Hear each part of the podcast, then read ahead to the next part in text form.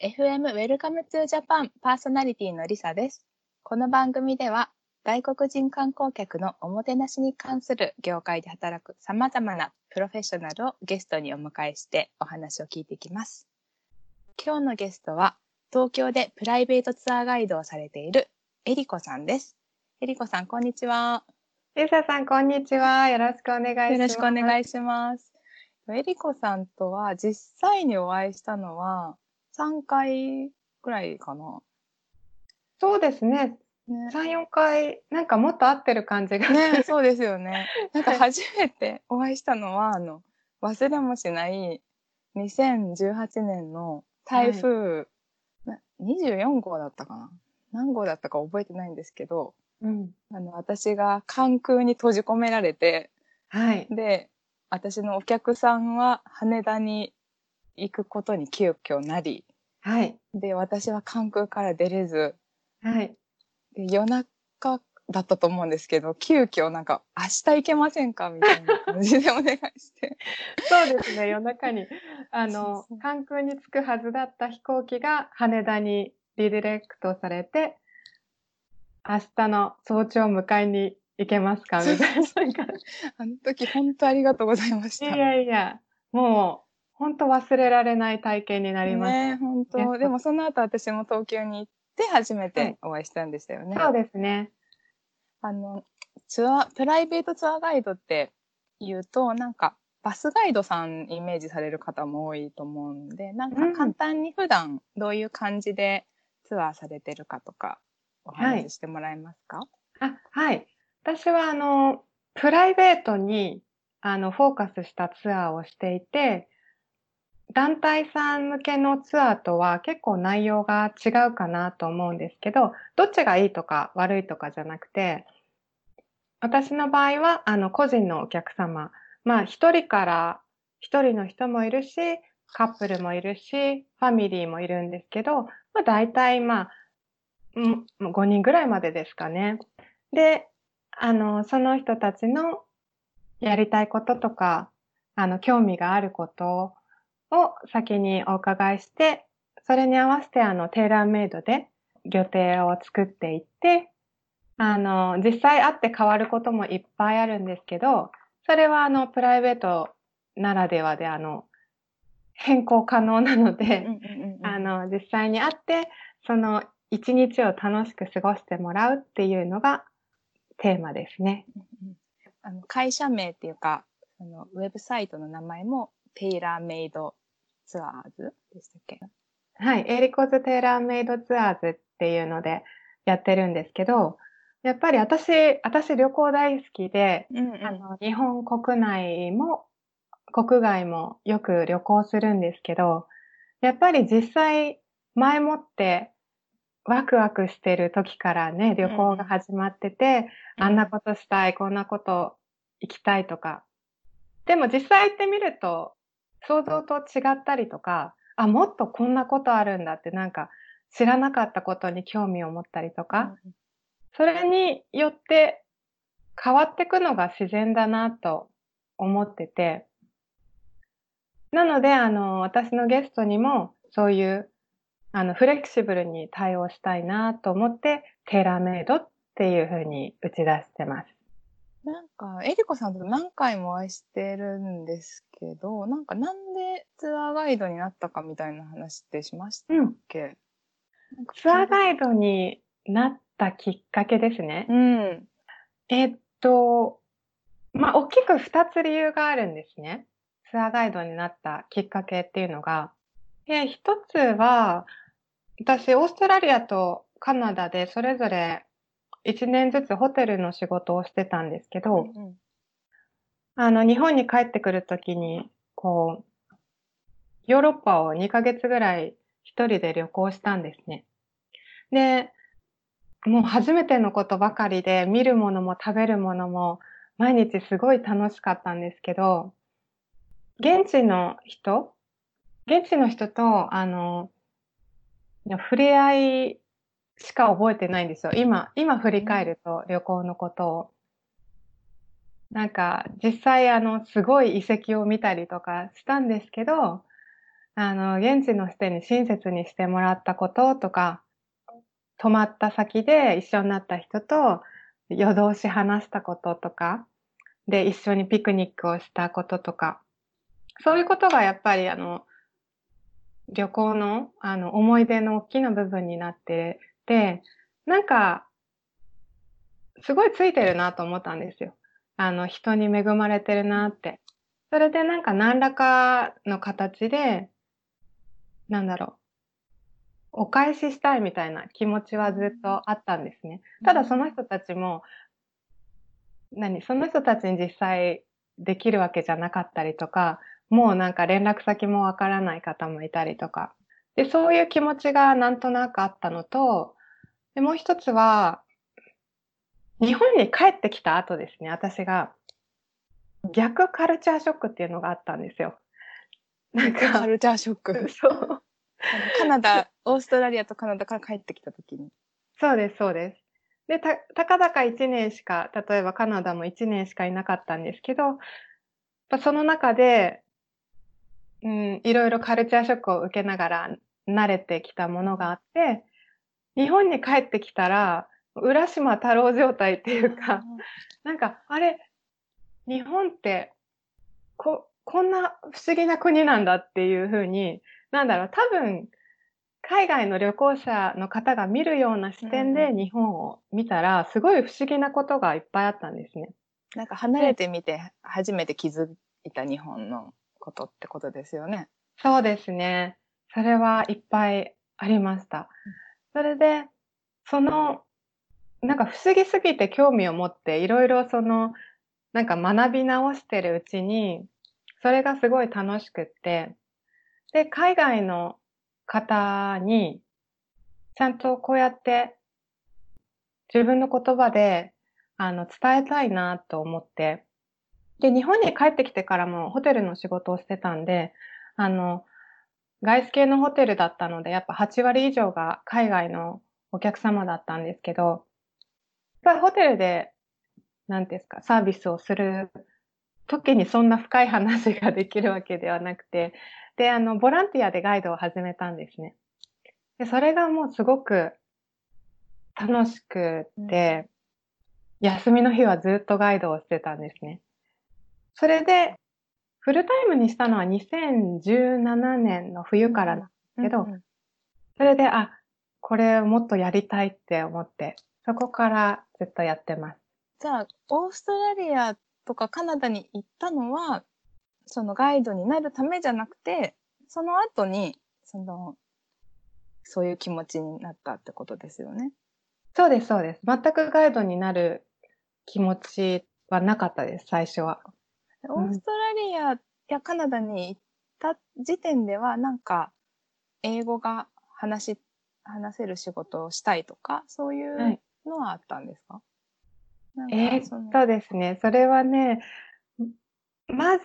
私、小さい頃から海外、海外に行ったことがなかったんです。23歳まで海外に行ったことがなかったんですね。そのじゃあ、その前は、英語は話せなかったんですか、うん、あ、全く話せないです。あ、そうなんだ。はい。で、か、家族もその海外を旅行するっていう、あの、タイプではなかったんですね。それで、ずっとものづくりのことを学んでいたので、あの、美術の、あの、学校に行ったりして、それで材料を求めにフランスに行くことにしたんですけど。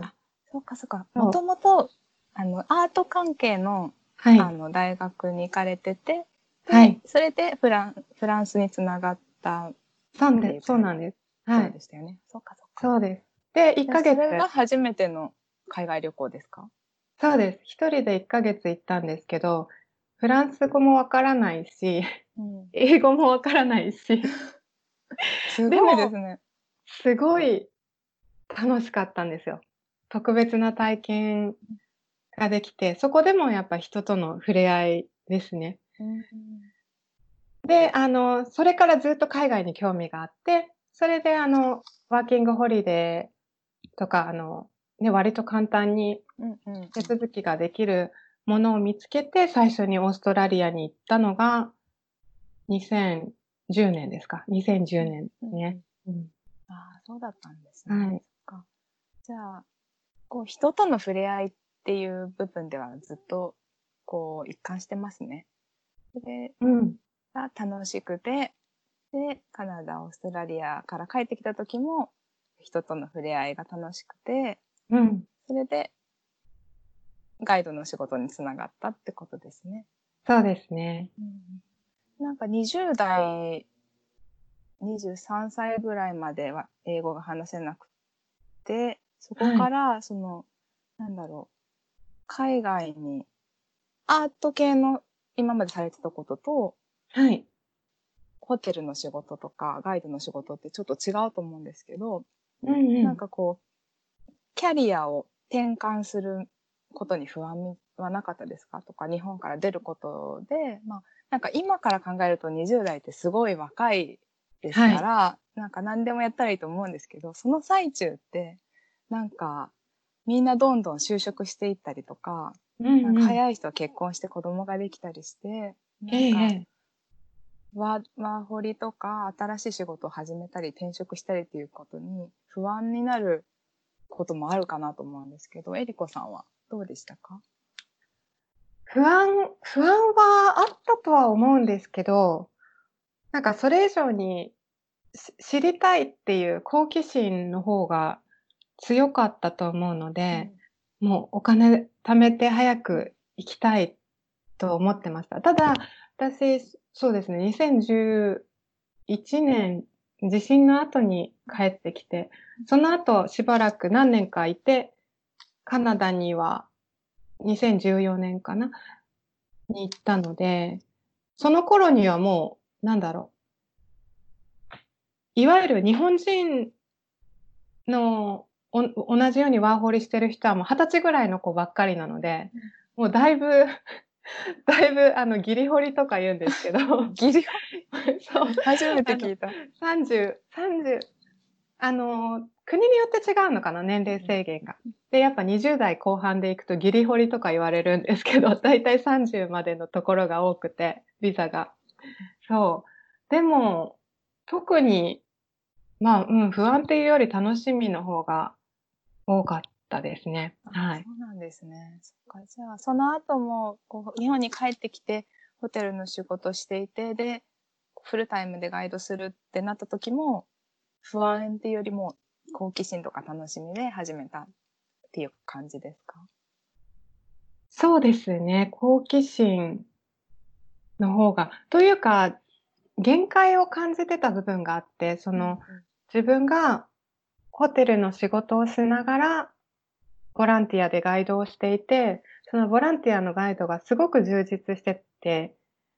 あの、ただ、やっぱり仕事、ホテルの仕事になると、やっぱ自分の役割っていうものがちゃんとあって、自分が、あの、ガイドの知識があって、いろいろ親切にしてあげたくても、やっぱりちょっとこうリスクを取れないとか、ちょっとあんまりゲストにおすすめできなかったりとかって立場上、あの、あって、それでちょっと限界を感じてたんですね。あ、この人きっとこういうことに困ってるんだろうなと思っても、私が、私の立場でこう、こうしたらいいよってこう、伝えることができなかったっていうのがあって、それで、あ、もうちょっと次のステップかなと思いました。うん、なるほど。と2000、そのステップが2017年っておっしゃいました、そうですね。2017年。そうですね。じゃあもう結構訪日観光客がどんどんどんどん増えてきてるでもそういう意味ではこの仕事いけるなっていうのもあった、ありました、ありました。はい。その間ずっとボランティアでガイドはしてたんですけど、やっぱりそのね、2010年と比べたらもう、すごい増え方してるのでね、あの、そう、そういう感覚はありました。あの、これで生きていけるなっていうのはあります。大事ですよね、それも。はい。なんか最初は、あの、えっと、トリプルライツとか、はい、ツアーズバイローカルスとかで、はい、お客さんを集客する人多いと思うんですけど、はい。えっと、えりこさんは自分のホームページがあって、はい。で、えっと、去年お会いした時に、その、目標はどんどんその直接お客さんを取っていくことだって言ってはったと思うんですけど、はい。その、それに対する成果みたいなの、どうでしたか？なんかすごいホームページ綺麗になった。前も綺麗だったけど、すごい綺麗になりましたよね。ありがとうございます。そう、ちょっと折り紙の、なんか、折り紙風の絵があったりとか、うんうん。あと、手書きのお名前のサインとか入ったりとかして、なんかすごいこう、手作り感はあるけど、すごい綺麗な感じになってて、うん。ややっぱりあのもこう一環だったのかなと思って。うん。やっぱり自分のビジョンを映し出す場所にしたかったんですね、ウェブサイトは。まだ、あの、やっぱり変わっていかなきゃいけない部分があるので、ずっとほったらかしにはできないので、あの、これからも変化していくと思うんですけど、け結論から言うとすごく増え、増えました。あの、直接予約っていうのが。あの、2017年、まあ、2018年から、まあ、完全毎日ツアーっていう形でやっていて、もちろん最初は直接予約は0%ですね。で、なんていうんですか？まあ、トラベルエージェントだったり、ガイドのマッチングサービスで集客してたんですけど、あの、それも素晴らしいことだと思うんですね。やっぱり自分のことをすごくなんていうんですか、エクスポーズしてくれる、いろんな場所に。っていうのは、やっぱり個人ではなかなか難しいと思うんですよ。なので、あの、今でももちろん一緒に、あの、やらせていただいてるんですけど、あの、トゥアーズバイローカルとか。で、あの、なんで増えたかっていうと、2019年の終わりとか、2020年のもう予約をいただいてた分ですね。まあもうちょっとキャンセルになっちゃったんですけど、感染症のあれで。は、えっ、と、よん40%以上直接予約すごい。ですね。それで、な、何個かあると思うんですけど、えっ、と、やっぱり、あの、SNS ですね。いろんなプラットフォーム、まあ、インスタグラムとかから、ウェブサイトに来てくれて予約してくれる方が増えたことと、あと、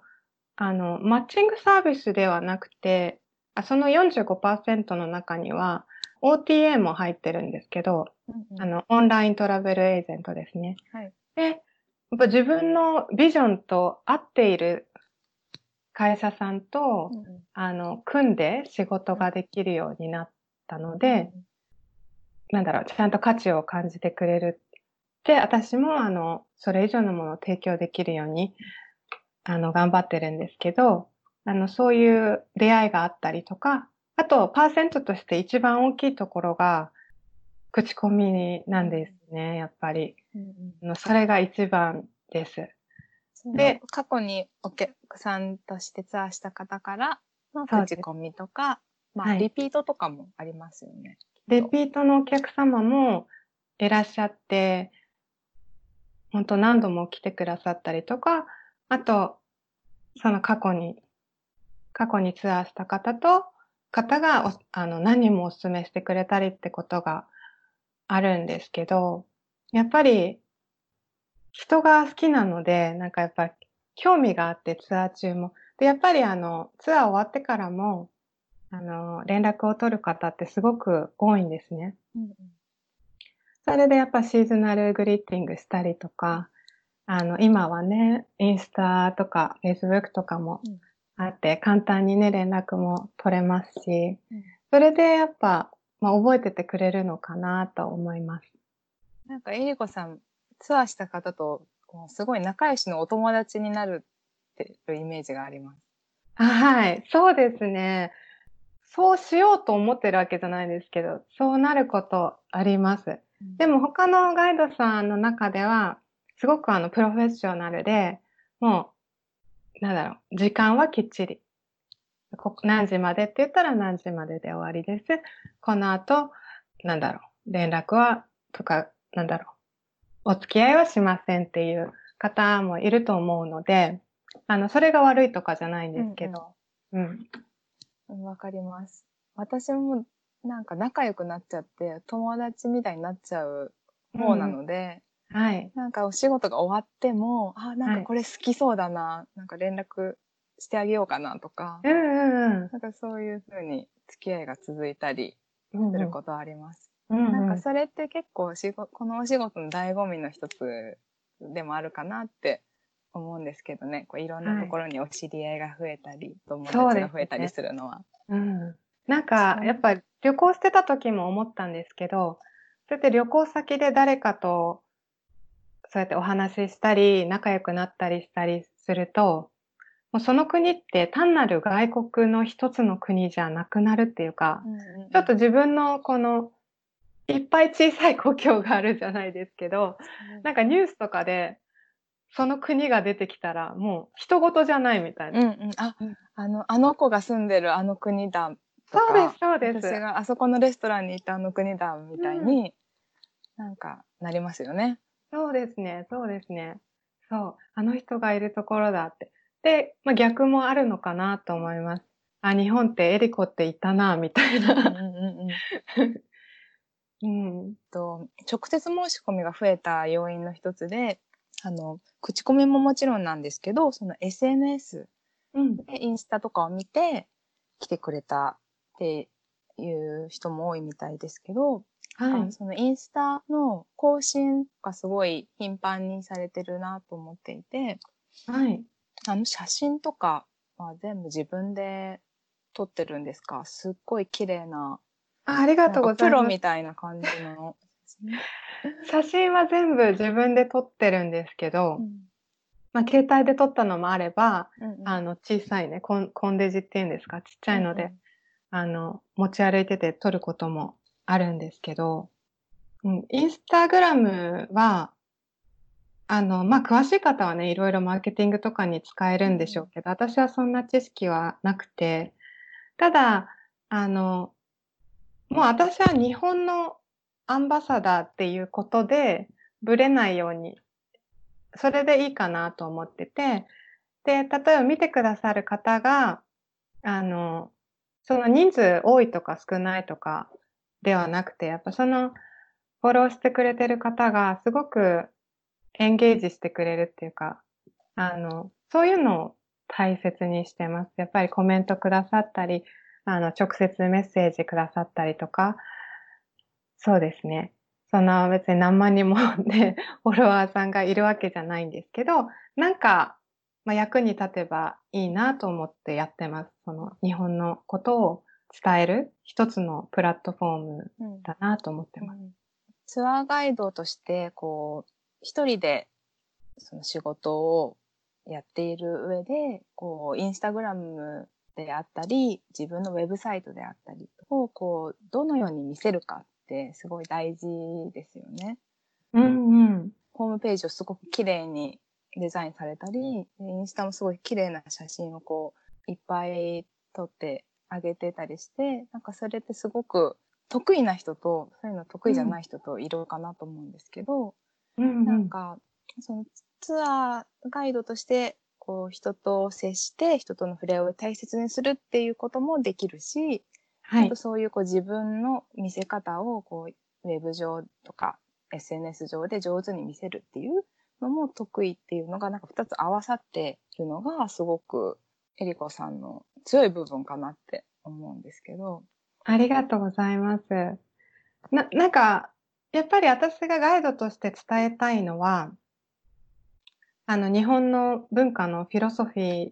なんですね。その軸は変わらないんですけど、それをどうやってこう自分の言葉で伝えるかっていう。私が何もかも知ってるわけではないし、ゲストから質問されて、あの、わからないなっていうことも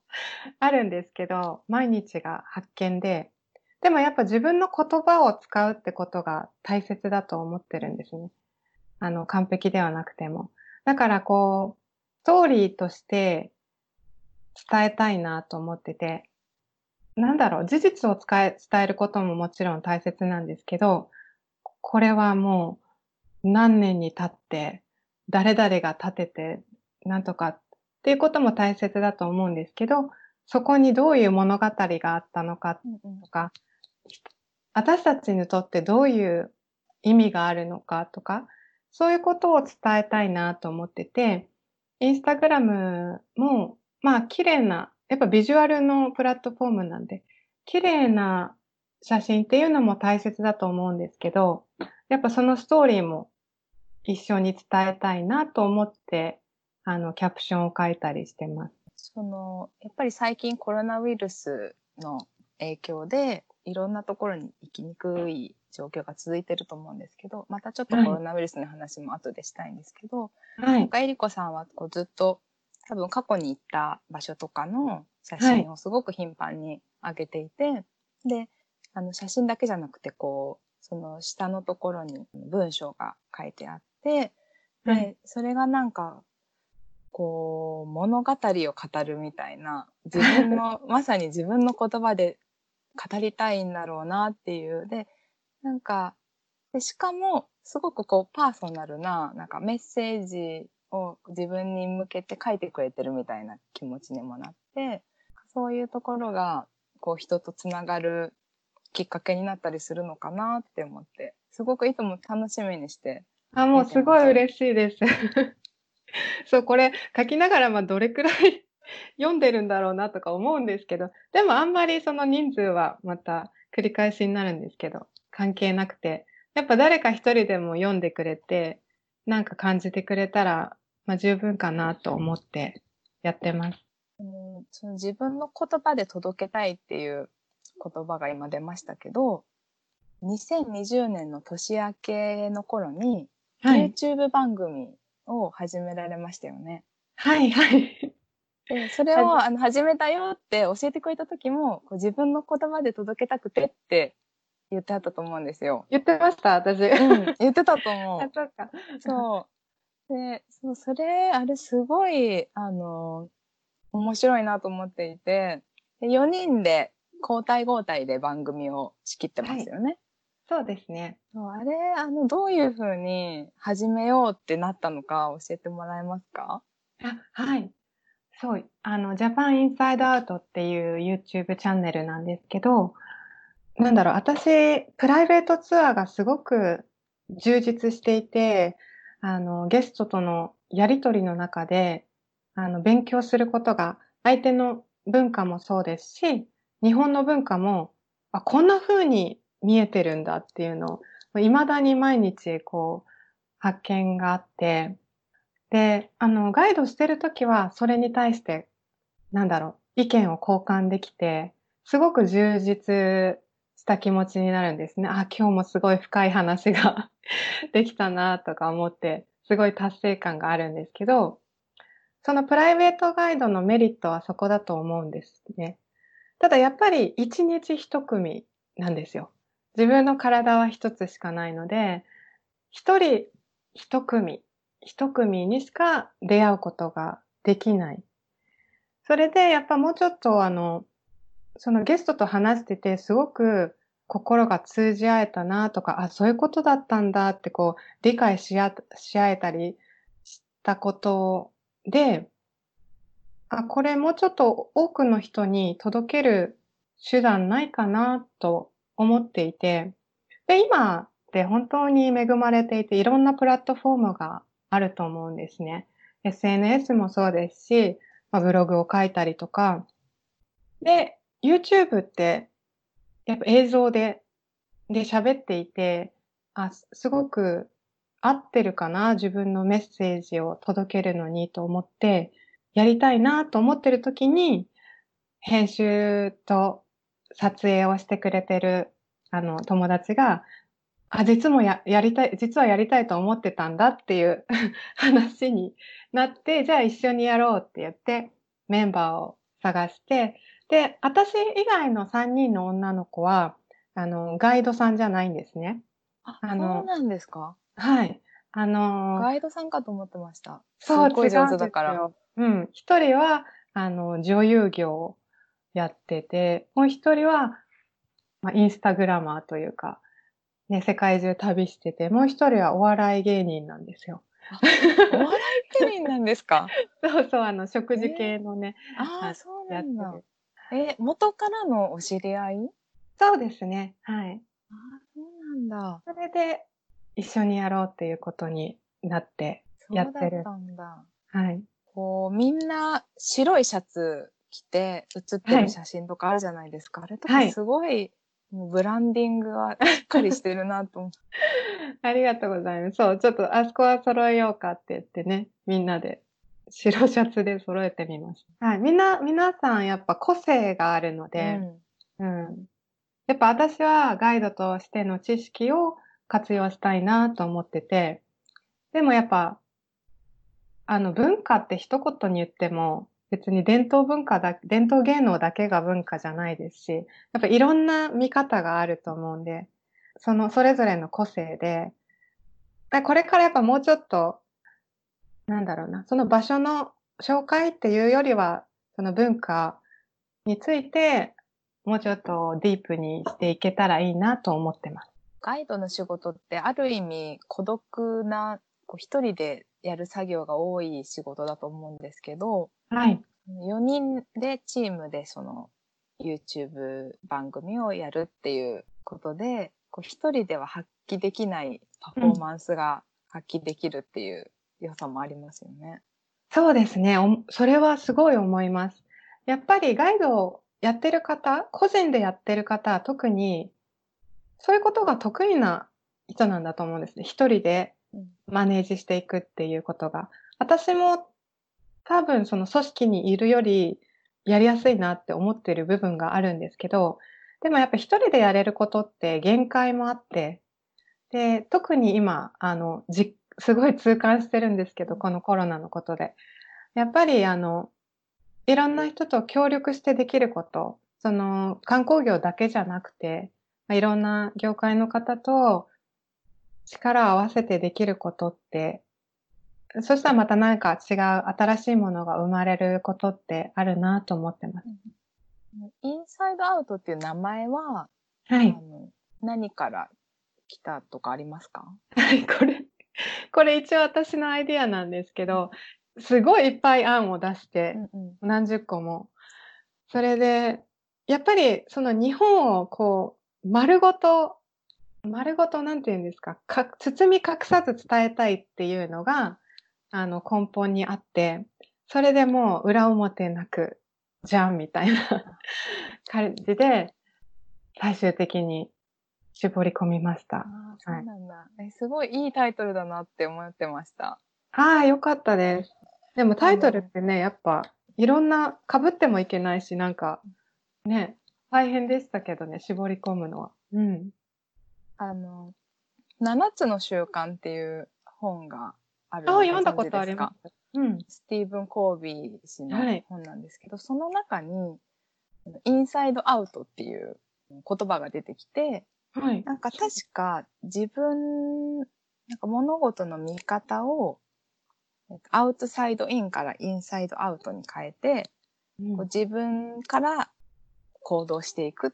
ていうような意味だったと思うんですけど、はい。すごいポジティブな意味があって、うんそれから来たのかなってちょっと思ってたんですけど、ああで、すね。そうじゃないです。忘れてました、その部分。ずっと前に読んだんです。そう、でもなんか、あの、すごくポジティブな言葉だし、はい。すごく覚えやすいし、内から外へまるっと見せたい。自分の言葉で伝えたいっていうメッセージがあるんですね。そうですね。やっぱつ続けていくことって難しいと思うんですけど、今はちょっと撮影にも出れないので、ただ、あの、あんまりこう厳しくなりすぎずに、あの、続けられたらいいなと思ってます。そう、今、外に出れない原因のコロナウイルスはい。なんですけど、私たち観光ガイドにはもう大打撃な状態で、うん。まあそんな中でも何かできることではい。みんなそれぞれ考えてやっていると思うんですけど、えりこさんは最近どういう感じで過ごしていますか？はい。そうですね。やっぱり今年は、あの、去年もね、あの、史上最多の訪日観あの観光客の方ね、あの、いらして、今年はオリンピックっていうことで、やっぱり見込んでたものというか、うん、あの、今年、今年、今年こそっていうか、今年メインだなっていうのがすごくあったと思うんですね。観光業で。みんなもう2020年集大成みたいなところありまね。そうですね。そこを目指してっていうところがあったんで、まあ、まさかここまでなるとは、そしてちょっとかなり長引きそうだなというのもあるので、まあ、これからは元に戻れるのかも、なんだろう、わからないというか、やっぱり変わっていく部分ってあると思うんですね。その、まあ、旅行ということ自体が。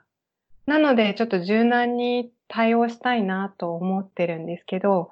なので、もう手探り状態ですね。できることからやろうと思ってて、今やってるのは、着物のオンラインワークショップっていうのをやってるんですけど、あの、えりこさんは、おじい様が着物のクラフトマンなんですよね。はい。そう、ひ、ひおじいちゃんなんですけど。ひおじいちゃんはい。着物の職人さんで、もうその職、そのアトリエで私は育ったんですけど、まあもちろんひいおじいちゃんは私が生まれる前に亡くなってるんですけど、やっぱりすごく山ほど残された着物があって、やっぱそれを着た時に、あ、こんな着物って今売ってないんだよとか、着物詳しい方に教えてもらって、そこから二十歳の時ですね、あの、成人式の直後から着付けを学んで、そう、いや、あの、着物を着たりするんですけど。ツアーも着物着てされてる時もありますよね。そうですね。今は、あの、毎毎回ではないんですけど、あの、ゲストをお茶会にお招きすることがあって、はい、その時は、あの、実は母と一緒にやってるんですけど、その日は、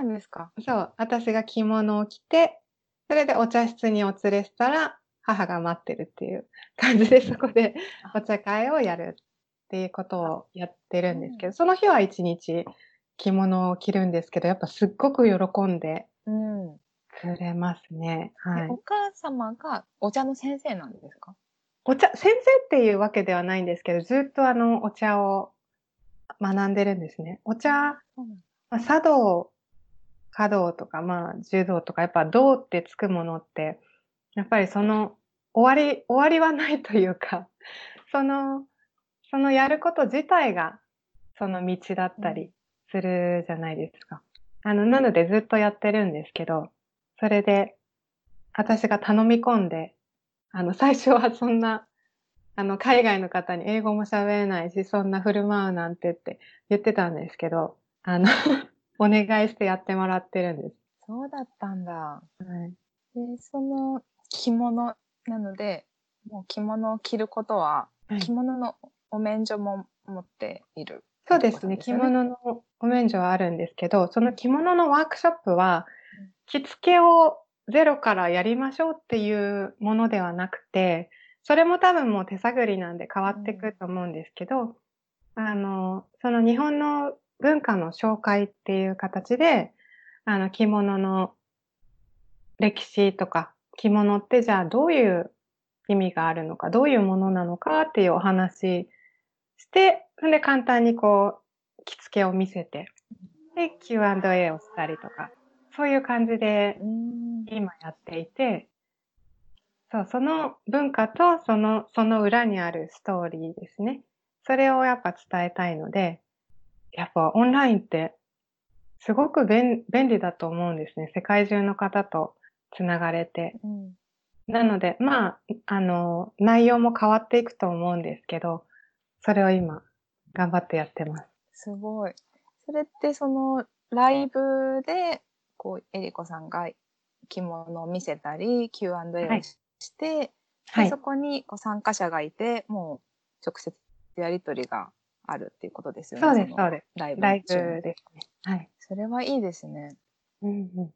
なんか、やっぱり英語が話せるから、英語を使って日本だけじゃなくて、こう世界中の人にはい。インターネットでつながれて、で、こう日本の文化のことを話す、英語が喋れても日本の文化のことを説明するのって、こういろいろ行間にたくさんこう説明をしなきゃいけなかったりすると思うんですけど、はいもうそれはずっと今までツアーをしてやってきたことだから、うん。それが組み合わさって、で、はい。着物っていう強みがあってっていう、それをこう、なんか全部掛け合わせてできることっていう感じがしますね。そうですね。もう今できることは何かな何か役に立てることはないかなっていう感じでやってます。で、さっき話したみたいに、やっぱり他の、なんて言うんでしょう、業界の方と、あの、コラボレーションしたりとか、そういうことも多分大切になってくるとは思うんですけど、これが収束して、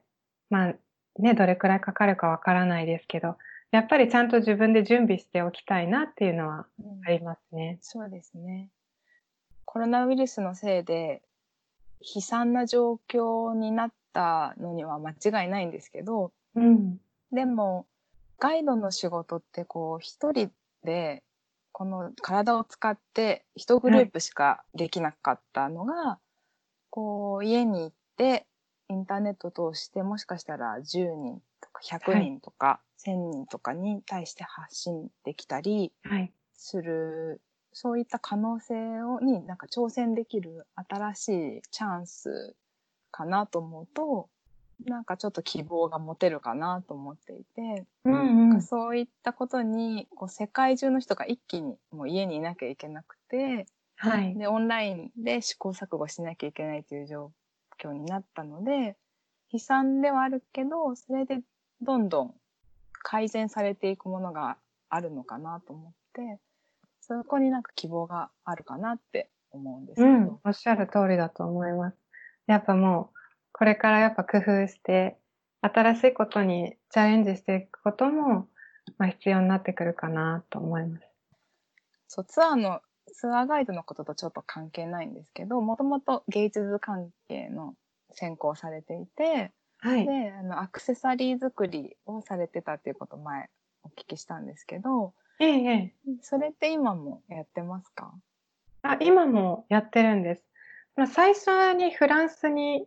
初海外で行ったっていうのも、そのアクセサリースタジオを回るためだったんですね。で、それからずっと趣味でやってるんですけど、あの、今も、まあ今ね、あの、時間もできたので、アクセサリーを作って、作ってオンラインで販売したりもしていて、それもちょっとあの、海外のサイトにも出そうかなと思ってるんですけど、まあ、まあでもそれは本当に趣味ですね。楽しくて、やっぱなんか、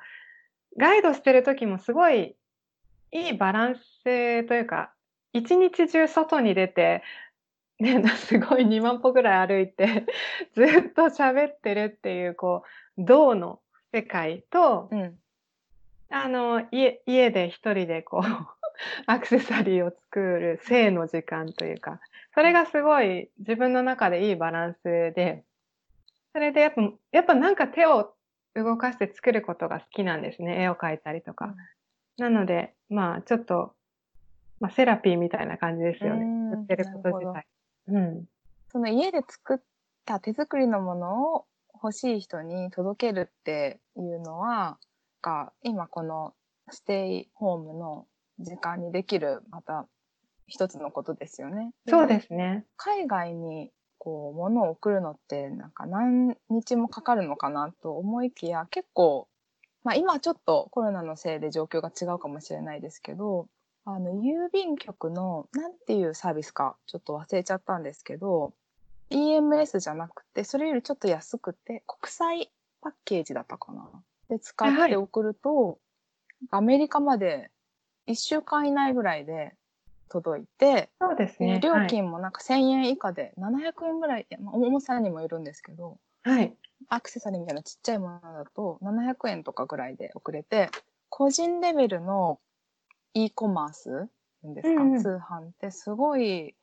今後伸びていくかもしれないなって思ったんですよ。ああ、そうですね。いや、そうなんですよ。今いろんな、なんて言うんだろう、コースができてて、すごくもうちょっと高く払ってもっと早く着くやつとか、ね、いろんなものがあるんですけど、すごい便利になって、それで今回、そのインスタグラムのフォロワーさんの方で、イタリアの方で、えっ、とね、日本で売ってるマスクってすごいいろんな種類売ってるじゃないですか。可、愛、いいやつとか、ハローキティとかなんか、はいはい、キャラクターものとかアニマルものとか、こういうのが欲しいって言ってたんで、送ってあげたんですよ。あの、お菓子と一緒に。あの、別にそれはあの、ビジネスじゃないですよ。お友達として送ってあげたんですけど、そしたらすごい喜んでくれて、そういうの、ね、かなり盛んみたいですね。日本の、例えば、なんて言うんですか、ステーショナリーパッケージとか、あの、日本のスイーツパッケージとかで、あの、マンスリーで送るとか。あ、そうなんだ。すごい今人気みたいです。やっぱ日本、日本でしか買えないものって、やっぱいっぱいあるんですよね。うん、私たちがこう当たり前すぎて 当たり前と思ってること。まあ、そういうところも何かチャンスがあるかもしれないですね。うんうん、今日はいろいろお話を聞かせていただいてありがとうございました。ありがとうございました。すごい楽しかった。うん、またあのぜひもう一度この番組にもう一度と言わず何度も来てください。はい、ありがとうございます。ぜひぜひ。最後まで FM Welcome to Japan をお聞きくださった皆さん、ありがとうございました。番組への感想や質問は、番組ツイッターへお寄せください。アカウント名は、FM Welcome to Japan またはアルファベット FMWTJ で検索できます。えりこさんのインスタグラムやウェブサイトのリンクは、エピソードノートに貼っておくので、ぜひチェックしてみてください。では、えりこさんありがとうございました。どうもありがとうございました。